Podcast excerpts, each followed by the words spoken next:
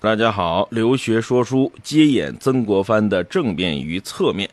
上回啊，我给各位说到，曾国藩在长沙城里可遇见大难了，险些丧命啊。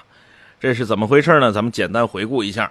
曾国藩呢，一到了长沙城之后，成了这个团练帮办呢，一到长沙就开始独断专权。哎，把所有的什么审判权、逮捕权、处决权全都收归己有，得罪了一众文官。后来呢，每天给这个长沙城里边的团练，哎，做思想政治教育。那你给你自己手下的兵做思想政治教育，没人管。可是你把人家绿营兵也叫过来，叫人家啊，三项纪律八大注意，你不能拿老百姓一针一线。当兵的就得为国保家卫国，抛头颅洒热血，马革裹尸还，知道吗？这个这什么壮士饥餐胡虏肉，笑谈渴饮匈奴血，你得有这个劲头，你怎么能骚扰老百姓呢？可是你想想，清朝道光、咸丰年间的绿营兵，就是当时的国家常备军，那个是什么？那都是什么人？八旗子弟的后裔，提笼架鸟他们行，抽大烟、赌博、泡妞他们行。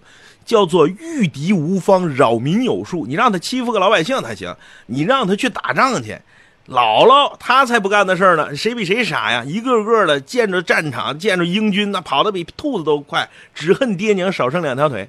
可是你给这种人做思想政治教育啊，就引起了一个人的不满。谁呢？就是他们绿营兵的总司令，叫鲍启豹。这哥们儿是个老粗，哎，就就经常喜欢跟你横着来。就这么着，在暴起暴的挑唆煽动之下，绿营兵哗变，冲进了曾国藩的办公场所，沿途啊就跟蝗虫过境一样，老百姓遭了罪了，打砸抢烧。这帮绿营兵一哗变起来，什么事儿不干的，直奔曾国藩的衙门。曾国藩衙门的隔壁啊，就是当时的湖南巡抚骆秉章的办公室。骆秉章跟没听见一样。都看哈哈笑，谁让你曾国藩角儿来着？你一来，你把我们都架空了，好家伙，就嫌你曾国藩一个人能，这回你能吧？你看你，你能打得过当兵的吗？这帮绿营兵斩杀了曾国藩的随从之后，把曾国藩按倒在地，就准备手起刀落，把曾国藩人头砍下。就在这个时候，骆秉章一看不行了，这我得出来了。怎么说，这也是朝廷二品大员呐，在我这儿出了事儿，我骆秉章跟着吃瓜唠。最起码我有一个渎职之嫌，这咸丰皇帝怪罪下来，我有几个脑袋能担着呀？你曾国藩再讨厌，罪不至死啊！行了，让你丢丢人，让你吃吃苦头得了。就在刀高高举起之际，骆秉章从衙门后边出来了，说：“且慢，刀下留人。”哎呀，各位老几位，辛苦辛苦辛苦！你说哪有一品巡抚过去跟那当兵的辛苦辛苦辛苦辛苦说相声的才这样呢，对不对？哎，陆秉章出来，各位辛苦辛苦，消消气儿，消消气儿，息怒息怒。过去，曾国藩不是要严办绿营兵吗？之前不绑了几个才引起的滑片吗？亲手解开这几个绿营兵的绑绳。哎，说老几位受惊了，受惊了啊！我替曾国藩给各位赔不是了。小曾啊，初来乍到，他不懂事儿，年轻啊，这个经验浅。得了，各位看我了，看我了，给老朽几分薄面。各位回客，回客，回客啊！这个时候呢，鲍启豹也赶到了。鲍启豹一看，哎，曾国藩，我告诉你啊，今天要不是骆秉章骆大人在这儿。你老小子，你现在早就见了阎王了，你知道吗？下回你给我小心点惹谁别惹我。哎，你在我头上动土，没你好果子吃。撂下几句狠话，带着自己的绿营兵走了。走了以后呢，按理来说，出了这么大的事儿，这是严重的地方跟部队之间的冲突啊，这是大事儿，这要上报朝廷的。你开玩笑，你绿营兵哗变，你那是小事儿吗？哎，骆秉章怎么处理呢？按理来说，应该跟曾国藩商量一下。哎，来吃杯茶，压压惊。这个事儿你看怎么办呢？是要上报朝廷啊，参这个报起报一本呢，还是要严整绿营兵啊？你怎么着？你按理来说应该这个吧？可是骆秉章没有，非但没有安慰曾国藩，反而一跺脚，瞪了一眼曾国藩，恨恨地说：“将来打仗，你不靠这帮人吗？”你不还得靠着他们吗？你瞅你办的这叫什么事儿？小曾啊，小曾啊，你还是年轻啊，油梭子发白，你短练呢。你说完之后是拂袖而去。曾国藩这个时候愣在当场，可就傻了。怎么傻呢？他脑子里边啊，一幕一幕的在过电影。人呢就是这样，在经过生死一线之间着的时候，他会多多少少的有些反思。他他会多多少少的，呃，会会会会回忆一下刚才那个情景，这叫什么呢？这叫后怕，咱们老百姓叫后怕，对吧？曾国藩愣在当场，浑身的冷汗。有人说曾国藩不怕死，扯淡，谁不怕死？一个人就一个脑袋，那刀挨着脖子，你不怕死吗？谁都怕死，曾国藩也害怕，一身的冷汗，站在当场想，怎么能到这种局面呢？一开始曾国藩还是那那个愣劲儿上来了，说不行。撸胳膊挽袖子，我得参这报起豹一本，捎带脚我参这骆秉章一本。绿营兵哗变，看来你久有不臣之心，这还了得？万一以后你大权独揽的话，你你打上北京城，咸丰皇帝还做不多了。后来曾国藩一想，不对，这个事儿啊，这里边还有别的事儿，他就在那琢磨：如果我现在上奏朝廷，上奏咸丰皇帝。说这个鲍起豹率绿营军哗变，要要我的命，我也是朝廷二品大员呢，湖南团练帮办呢，我也是您皇上的人呢，打狗还得看主人呢，何况打我了，对不对？我不比狗有用吗？可是后来一想，这事儿不对，为什么？第一，曾国藩可不傻，这些绿营兵从兵营一直到我这办公室，沿途经过大大小小那么多衙门。怎么没一个官过来给我透个信儿？怎么没有人出面阻拦？看来我把这些人呢全给得罪了。这些人都想看我的哈哈笑。第二，我就算参了你报起报一本，顶天了不地，报起报革职查办，那再来一个武将，还是跟我尿不到一个壶里，他还是不能为我所用，怎么办呢？曾国藩一咬牙，一跺脚，得了，好汉。打落门牙或血吞，这口气我忍了。君子报仇叫十年不晚。曾国藩怎么忍的呢？他是这么琢磨的：说我要是现在参报起报一本，是我这口气能出来，可是于事无补，无非就是隔一个报起报。还有骆秉章呢，还有这长沙城里的大大小小这么多官员呢，他们不都在？看我的哈哈笑吗？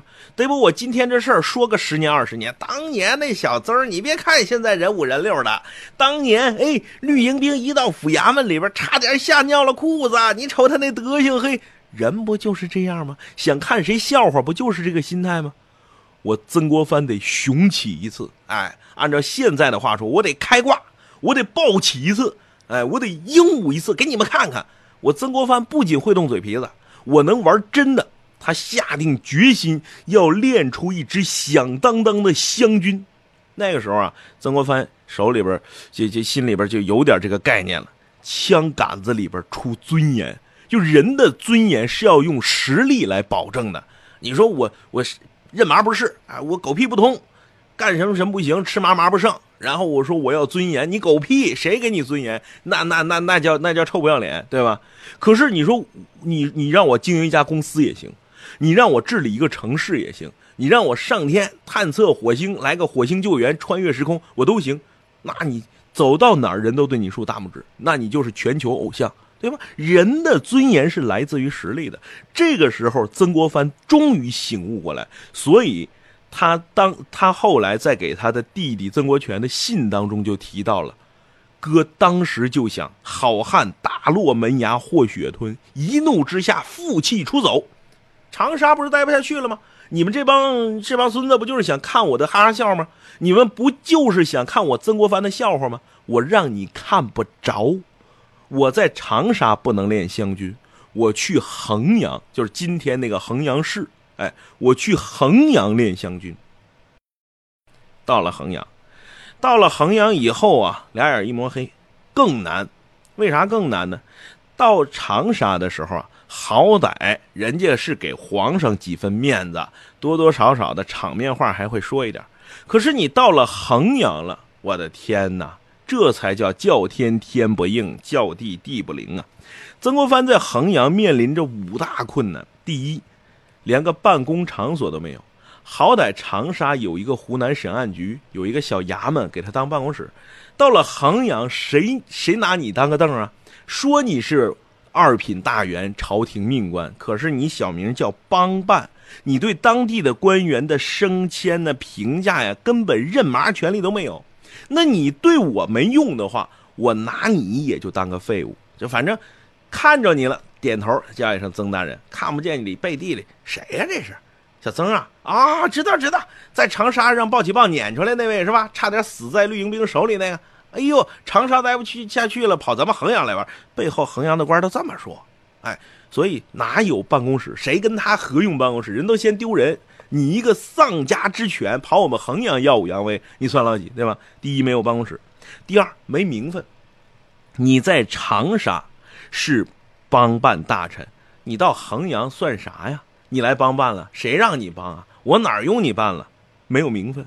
第三没经验。曾国藩是文官出身，当年进的是翰林院，他哪有治军的经验？自古文人不领兵啊，不领兵他就没读过兵书啊，没读过兵书怎么招兵啊？怎么训练呢？怎么配置武器呀？呃，怎么附送给养啊？怎么排兵布阵呢？怎么打仗？怎么演习？你懂吗？你根本就不懂。现在有些小年轻呢，看两集《我是特种兵》，哎，就觉得啊，这打仗多好玩啊！你看各种先进装备，一搂扳机，咔咔一搂火啊，火力覆盖，然后呼叫后方支援，咔一个导弹过去，哪有那么简单呢？所以现在有些人哭着喊着，哎，什么时候打呀？打哪儿啊？我跟着上。没经历过战争的人才盼望着打仗，经历过战争的人都觉着咱们还是太太平平过日子好。不有那句话吗？宁为太平犬，不做乱世人吗？你你说你现在上什么利比亚那边你试试去，见天不是这儿爆炸那儿就那儿枪击案的，你你说那日子你怎么过？所以没经历过战争的人才觉得战争多好玩，多好玩。你像最早那些电影，什么地雷战、地道战、小兵张嘎，说说美其名曰革命浪漫主义题材电影，实际上战争是很残酷的。我一直说战争让女人和孩子走开，它是非常残酷的一种东西。最好从此天下无战事，永罢刀兵，这才好呢。对吧？你别整天就哭着喊着，哎，赶紧打吧！打什么打？你上战场你试试，对吧？你经历过那种枪林弹雨的生活吗？你试试去，那是非常残酷的。所以曾国藩呢，他作为文人，他没有治军的经验。第四个，没朋友帮忙，这更寒心。为啥？从长沙出走以后，曾国藩这臭名啊，不仅仅在长沙传开了，在朝廷里、京官里都传开了。他这帮朋友，像什么郭松涛啊、左宗棠啊、刘荣这帮人，也看出来说。老曾，老曾这人怎么这样啊？倔起来呀，谁都不认。这行事又鲁莽。你说，旁边搁着这么一个火药桶，沾火就着。再是好哥们好兄弟，谁能跟你一块共事呢？对吧？所以你像郭松涛不去，我也不帮你。得，你也别来。反正你你要我钱，你吱声，我接济你点是吧？也不用你还。你你借一万两呢？我我我给你十两，我给你一百两，反正我就给你了。你你你也别还了，对不对？朋友离他远去，最要命的第五个，没有制度保障。咱们说了，各位如果要是想听原因的话，各位出门左转。我说过一本书叫《中国国民性演变历程》。宋朝以后啊，叫做竖起招兵旗，自有吃粮人。啥意思呢？宋朝以后当兵是干嘛？当兵吃皇粮，不。不吃粮谁当兵啊？那齁累的那玩意儿，碰上打仗还危险，对吧？当兵我得吃粮，吃粮是谁给的钱呢？是国家给的钱。可是曾国藩到了衡阳之后，你的湘军叫做临时工，不是合同工，国家不负责你的军饷，反正你们就相当于这个这个。保保保保卫家乡嘛，你湘军嘛，你保卫家乡嘛，对不对？那你自己保卫自己的家乡，粮饷当然你自己解决喽。朝廷是不会给你军饷的，当然也就不会给你编制，不给你编制，也就不会给你名分。无名无份无钱无粮的兵，你想想谁去当？那么在没有制度保障的前提下，就是没有军饷。当时朝廷拨的军饷，连常备军的军饷开支都不够，哪有闲心给你这湘军，给你临时工军饷？临时工历来都是背黑锅的，从古至今他都是一出事他是临时工，你甭管他，他是临时工，先扔出个临时工去，他是临时工，是吧？临时工是是最无敌的挡箭牌嘛，对吧？所以曾国藩这五大困难，你想想，办公场所没有，哎，名分名分没有，哎，这个经验经验没有，朋友朋友没有，举目无亲，然后呢，这个制度保障、粮饷钱什么都没有。要钱没钱，要人没人，这才叫叫天天不应，叫地地不语，这才叫绝境。可是话说回来，如果没有长沙那次绿营兵的哗变呢？曾国藩可能也这阵就打了退堂鼓。你别说曾国藩呢，谁去都那样，一穷二白不说，各种限制掣肘。你说让你干活，你怎么干活？咱们现在有些这个职场上的这个这年轻人经常说一句话嘛：你让马儿跑，你得给马儿吃草；你不让马儿吃草，你还让马儿跑，这马怎么跑啊？咱们经常跟老板要涨工资，不都这么说？老板，你看，你看，你看，我最近加班又努力，对吧？你我业绩又好。我人又好，办公室人缘又不错，你又给予我那么大的期望，给我这么重的任务，那您是不是啊？多少得意思意思吧？你我工资你说给涨一点啊？公积金调一调啊，是吧？我这个医保啊、社保啊，你是不是多多给是吧？意思意思吗？你你让我有点干活的动力吗？你你咱们现在找老板要工资要涨工资，不也也这套话吗？可是那个时候，曾国藩可啥都没有。咱们还是那句话，你搁一般人，别说一般人，谁来？都坚持不下去，可是曾国藩他那股犟劲儿就偏偏坚持下去了。这也有赖于骆秉章和鲍启豹等人的激励。为啥叫激励呢？现在有首歌不那么唱的吗？哎呀，越挫越勇。曾国藩这阵就来了，这叫越挫越勇。他就跟他弟弟曾国荃写那信里边说的一样：“好汉打落门牙或血吞。”曾国藩就属于那种人，一咬牙什么事儿都干得成。我就属于那种咬碎了牙只能往肚子里咽的人，所以曾国藩一穷二白的境地起，他就要竖起一支响当当的湘军，这看上去是不可能完成的任务，可是人老曾就办成了。怎么办的呢？不是没有办公场地呢？没关系，来给我找一富户，把你们家祠堂给我腾出来。这以后啊，这以后我的办公室了，你你有有意见有意见提去。啊，你你有意见提去，找找当地衙门提去。你看当地衙门敢不敢管我？好歹我现在挂着朝廷二品命官，你们这儿最高领导还是我的下属，见我也得喊声曾大人。你有意见吗？没意见，走出去，祠堂给我腾出来。办公场所有了，这是生拉硬要来的一间祠堂。你这个名分这怎么办呢？我什么名分？得了，咱出来的时候是不是带块牌子啊？湖南审案局是吧？来，给我挂上，照用湖南审案局的名头。哎，往来的公文呢、书信呢，哎，还用这个湖南审案局的名头。第三，你不是没经验吗？这个时候，曾国藩想起了前朝的一位名将，谁呢？我一说大家都知道，抗倭名将戚继光。戚继光留下两本兵书，成了曾国藩的制胜法宝。那位说戚继光有那么厉害吗？哎。有机会，我给各位说说戚继光抗倭的事儿。戚继光怎么抗击倭寇的？然后怎么训练出一支响当当的戚家军的？他把这些方法、打仗的经验、排兵布阵的规律、武器配备的规律写成了两本书。中国史上五大七五大兵书，戚继光占两本。哎，其中什么《孙子兵法》呀，什么《岳武穆》什么兵法，戚继光占两本。就凭着这两本戚继光留下来的兵书，曾国藩在这个训练中摸索，在在就摸着石头过河吧，反正就是这意思吧。这没没经验，没好朋友帮忙无所谓，我老哥一个独挑大梁。等我红了，你们哭着喊着上门找我，我都不爱搭理你。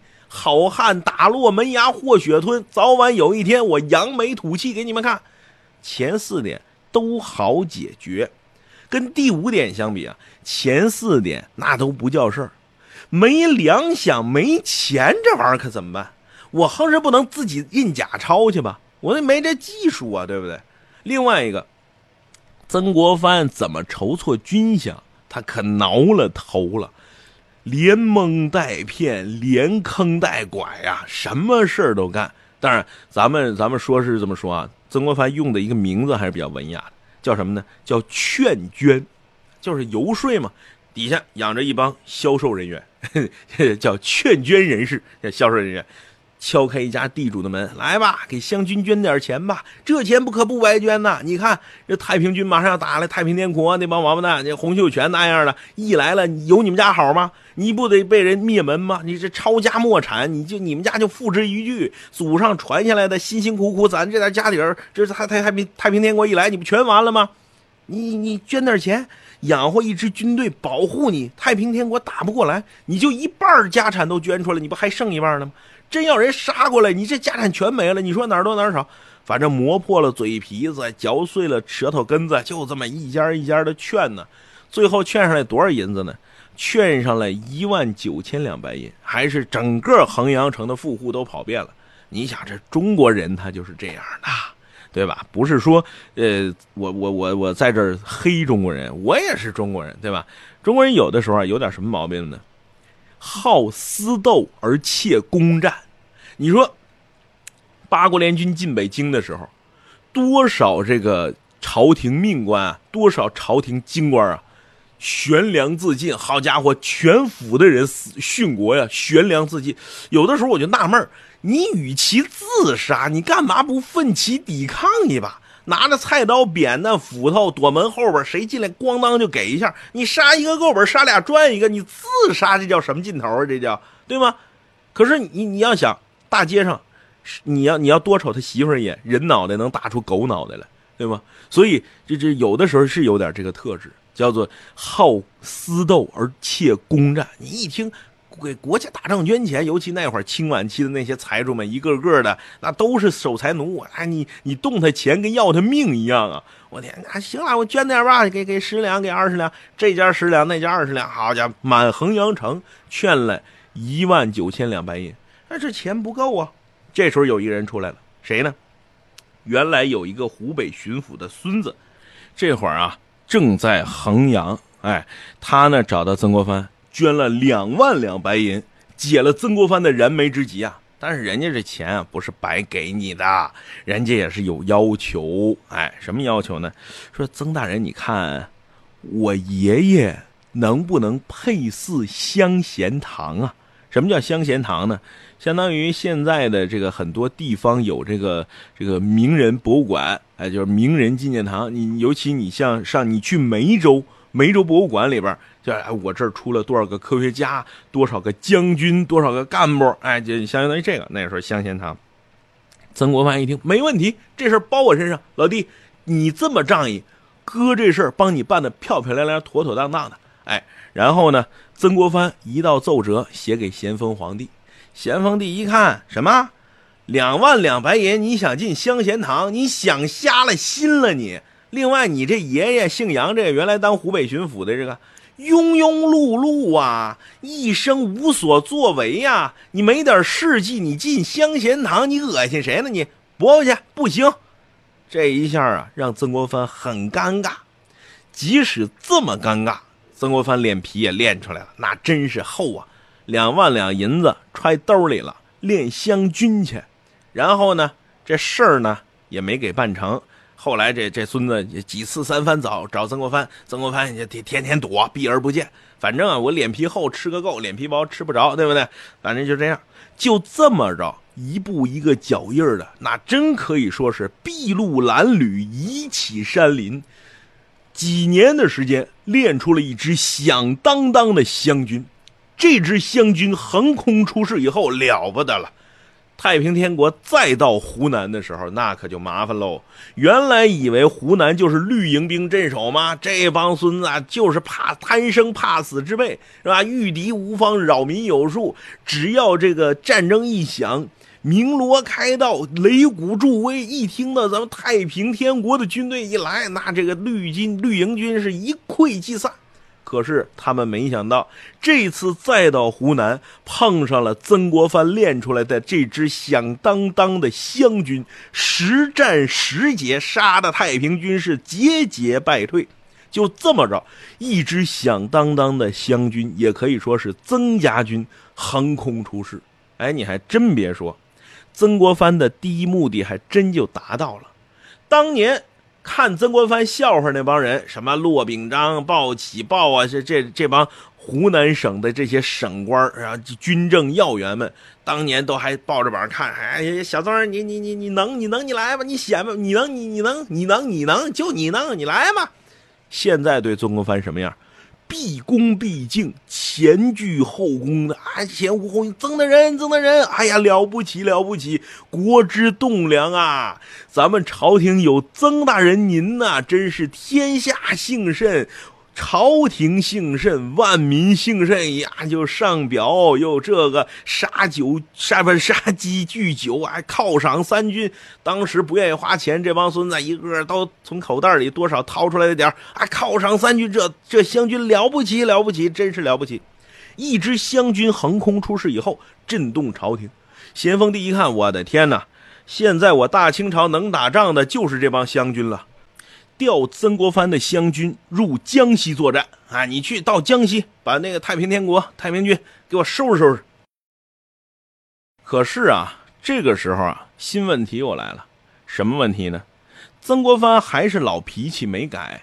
他进了江西以后啊，那还得要钱呢，要粮啊，要军饷啊。要权力，我征兵啊！你得给我征兵权呢，对吧？那是俗话说的人权、财权，你得给我，要不然你让我拿什么打仗啊？你让我喝西北风啊？哪有那个事儿啊？可是江西巡抚叫陈启迈这人呢，心眼更小，寸权必争。到江西以后，这曾国藩又是原来像到长沙一样，处处掣肘，走到哪儿都有人使绊子，走到哪儿都有人给小鞋穿，走到哪儿都有人背后捅刀。你说这仗怎么打？这官怎么当？这兵怎么带？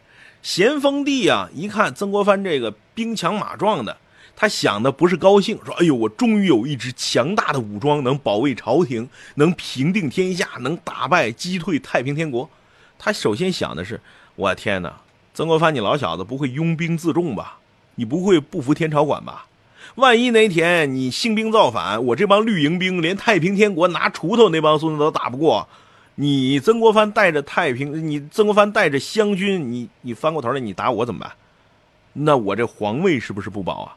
于是啊，不给你钱，不给你粮，不给你实权，我净给你些虚衔儿。哎，什么什么什么这个这个这个大清朝五一劳动奖章，呃，清朝劳动模范，感动大清之之类的，这这这就给你封一些这个，给你封一些虚衔实质的一点没有。曾国藩一看，你这个哪行啊？你又让马儿跑，又不给马儿草，是有伯乐，然后有千里马吗？看来现在这天下无有伯乐，我这千里马能耐再大，也没有施展的空间和平台啊！曾国藩这个时候又萌生了隐隐的退意，刚好哎想睡觉来枕头，他老父亲去世，曾国藩一纸奏书上书朝廷。我要回乡守孝三载，我要丁忧在家。我老父亲去世了，我们家出这么大事儿，你不能不让我走吧？结果呢，咸丰帝一想，现在还不到卸磨杀驴过河拆桥，吃完饭骂厨子的时候，怎么回事呢？太平军还在作乱呐，就就下了一道诏书，不准你回家。说是老曾啊，江西这么多事儿是吧？湘军这么多人，还得你来带呀。人无头不走，马无头不行。火车跑得快，全凭车头带。没有你，这湘军怎么办呢？这湘军上上下下这么多事儿，你这一撂挑子，你说让我让我我让谁管？谁能管得起？还得老曾你来。曾国藩一看啊，你还得用我是吧？你这个时候知道我价值，知道我能耐了是吧？好，来吧，咱们谈谈吧。钱是不是得给了？权力是不是得给点啊？粮饷是不是得发了？我这爵位是不是官升一级了？开始跟朝廷撒娇。你这一撒娇，前提是人得真拿你当回事儿啊。偏赶这个时候，洪秀全恶心他一把。怎么恶心的呢？是拿太平天国自己恶心了曾国藩一把。天津内讧，啊，学历史不是学过吗？什么石达开负气出走，兵败大渡河口，是吧？然后后来这这什么什么什么谁被杀呀，谁谁走了之类的，反正四分五裂。农民起义他就是这样的，目光短浅。你看历史上农民起义军能成事的有几个？基本上没有。反正我也就是想打打打打下了天下之后，我坐享江山，然后呢，我吃喝玩乐嘛，不就为了这点事儿吗？农民起义军不就干这点事儿的人吗？哎，这会儿呢，天津内讧，太平天国堪堪衰落的时候，咸丰一看，哟呵，太平天国自己乱了，那不用我费什么了事了呗。找几个大臣一商量，现在他们乱成那样了，手里边就剩木头棒子和锄头了，咱们绿营兵能不能干得过他呀？大臣一听，信说没问题，你放心，绝对没问题。哎，就这个时候，咸丰一瞅曾国藩，哟呵，老小子，你撒娇哎，啊，跟我拿一把，哦，我大清朝离了你曾国藩不行，啊，非得你，今天我要让你拿住了，这辈子我都让你拿住了，批了。在他奏折上留了个批示，啊，朕闻言呐，说乌鸦反哺，羊羔跪乳，人不孝顺不如畜生啊！这这这人为人岂可不孝顺父母呢？现在你老父亲去世了，理当回家守孝。那曾国藩，您就回家守孝去吧。这一纸批复下来，曾国藩彻底傻了。本来想借这个机会撒个娇的，撒个娇，卖个萌，耍个赖，哎，傲娇一下，朝廷给点封赏，给点权利。你说这我这不是日子过得舒坦一点？没想到，哎，人家咸丰帝顺杆往上爬，就坡就下驴。你要回家，回家吧。你父亲不去世了吗？回家守孝去吧。你得当个孝子啊，忠臣孝子人人敬吗？奸臣佞子留骂名吗？朕怎么能让你留下不孝之骂名呢？回去，回去，回去，回家守孝去。曾国藩恨恨地回到了家里，守着他的老父亲。从这以后啊，这曾国藩性情大变。怎么变的呢？原来他也愣，可是这文人愣起来啊，无非也就是你怎么这么不成体统啊？你怎么这么这个这个这胡闹？也就是这个。可是这回一回到家呀，这曾国藩好像莫名其妙的焦躁，整天就跟吃了枪药似的，手拿一副牌，逮谁跟谁来。一开始骂他仨弟弟，你瞅你这个德行，整天不洗脸、不刷牙、不爱卫生。你看你不读书、不看报，你瞅你不学习，多大岁数了，怎么没孩子呢？赶紧回去造小人去啊！这么不努力呢？不孝有三，无后为大，为大，知不知道？骂的比我可狠多了，脏字儿都往外放，脏话都往外出。因为咱们这节目不能说脏话，我就不能给你学就完了。他弟弟一看，哈，我哥怎么脾气这么大呀？这这这可能是老爹没了，他。不开心，伤心，得了，我惹不起，躲不起吗？躲你远点。仨弟弟走了，弟媳妇还在吗？骂。按理来说，文人呢跟女人轻易不一般见识，更何况他这仨弟媳妇还真挺贤惠的，也没给你找什么事儿。可是架不住曾国藩找茬，泄邪火嘛。反正有孩子骂孩子，没孩子骂猫。你说猫招你们惹你了？天天出来进去就是一通臭骂呀。在家里边待了一年之久，反正曾国藩足足骂了一年。有这么一天，曾国藩闲来没事坐那想，说我曾国藩这前半辈子怎么过得这么不顺？自己给自己算了一卦，按卦中断嘛，我应该是个飞黄腾达、位极人臣的人。可是我这人近中年，怎么活成这个德行？这到底是为什么呢？他就想，人呐，最大的优点就是会反省。曾国藩这一反省，就反省出了一个中兴名臣、治世之能人。曾国藩他是怎么反省的呢？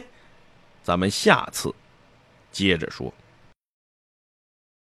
本节目由路上读书授权喜马拉雅 FM 独家播出。